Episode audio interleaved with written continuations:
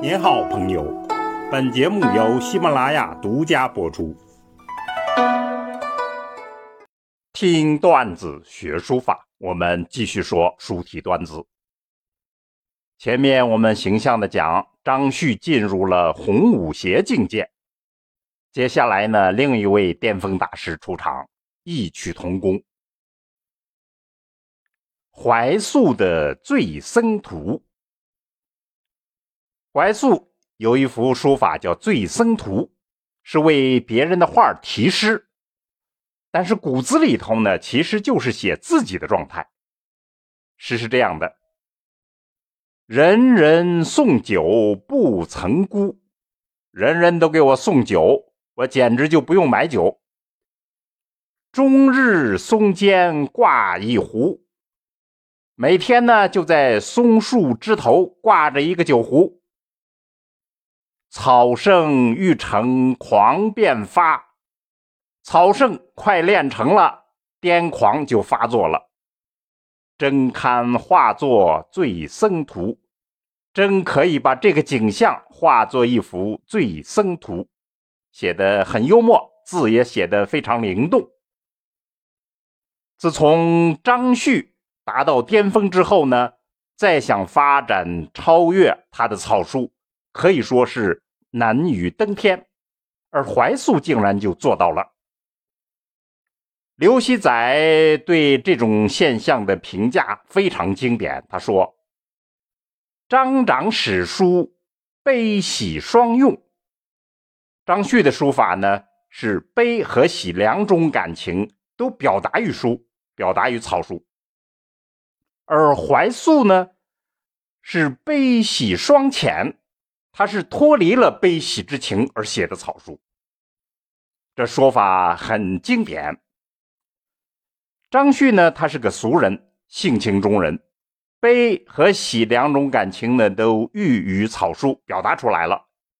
而怀素呢，是僧人，也是个性情人，他的悲与喜这样一种感情呢，都隐去了，所以显得字字欲仙。张旭他创造了草书的雄古奔放，而怀素则创造了草书的了无尘烟。那么历来我们称他颠张狂素，这是概括的很准确的一个说法。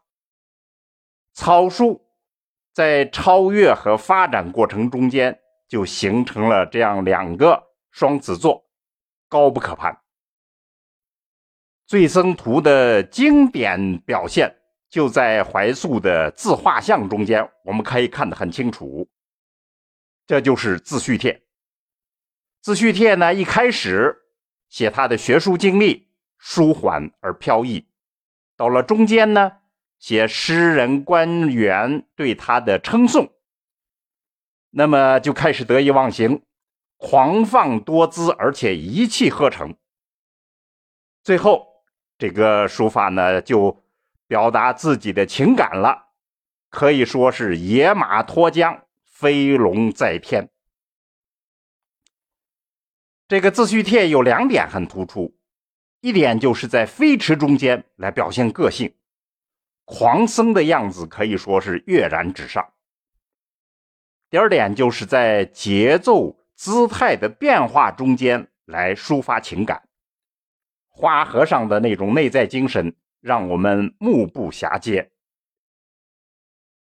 整体来看，自序帖可以说是内容与书风、草法与人格，整体的境界都是浑然一体。尽管这个作品有争议啊，但是令人简直是难以相信，还有谁可以写到这样一种境界。另一个作品就是他晚年的代表作品《小草千字文》，这是他六十三岁写的，这个可以说是炉火纯青状态下的醉僧图。六十三岁了，经历了人生的各种风霜雨雪，境界自然是完全不同了。写的文字呢，千字文也是个中性的内容。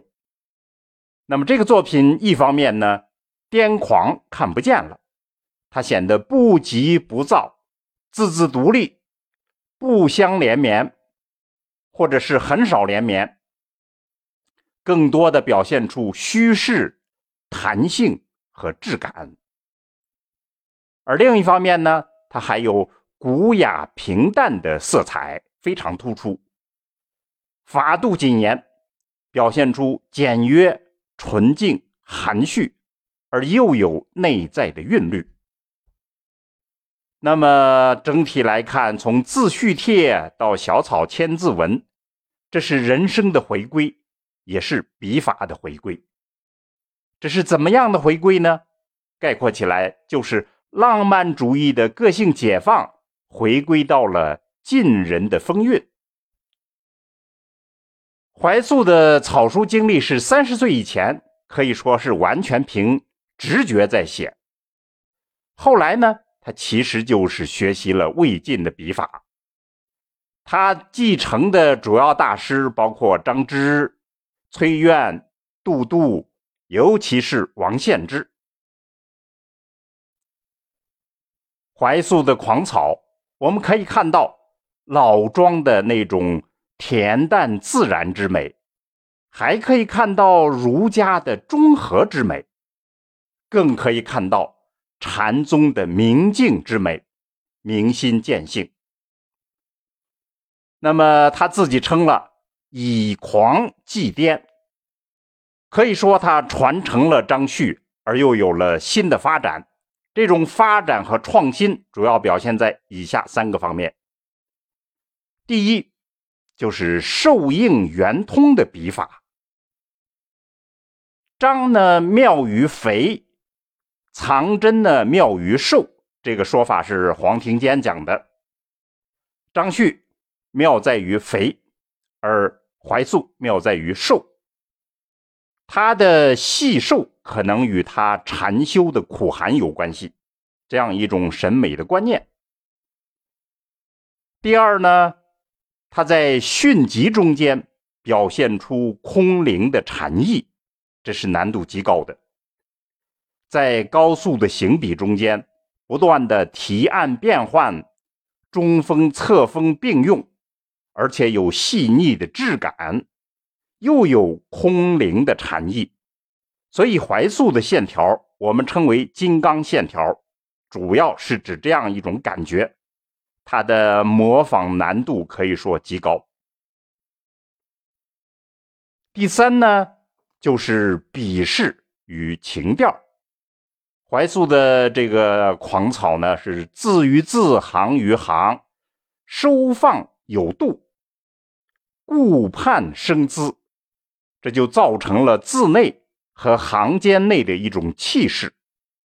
还有呢，造型的变换，空间的切换。造出了一种灵动之感，还有优雅的情调。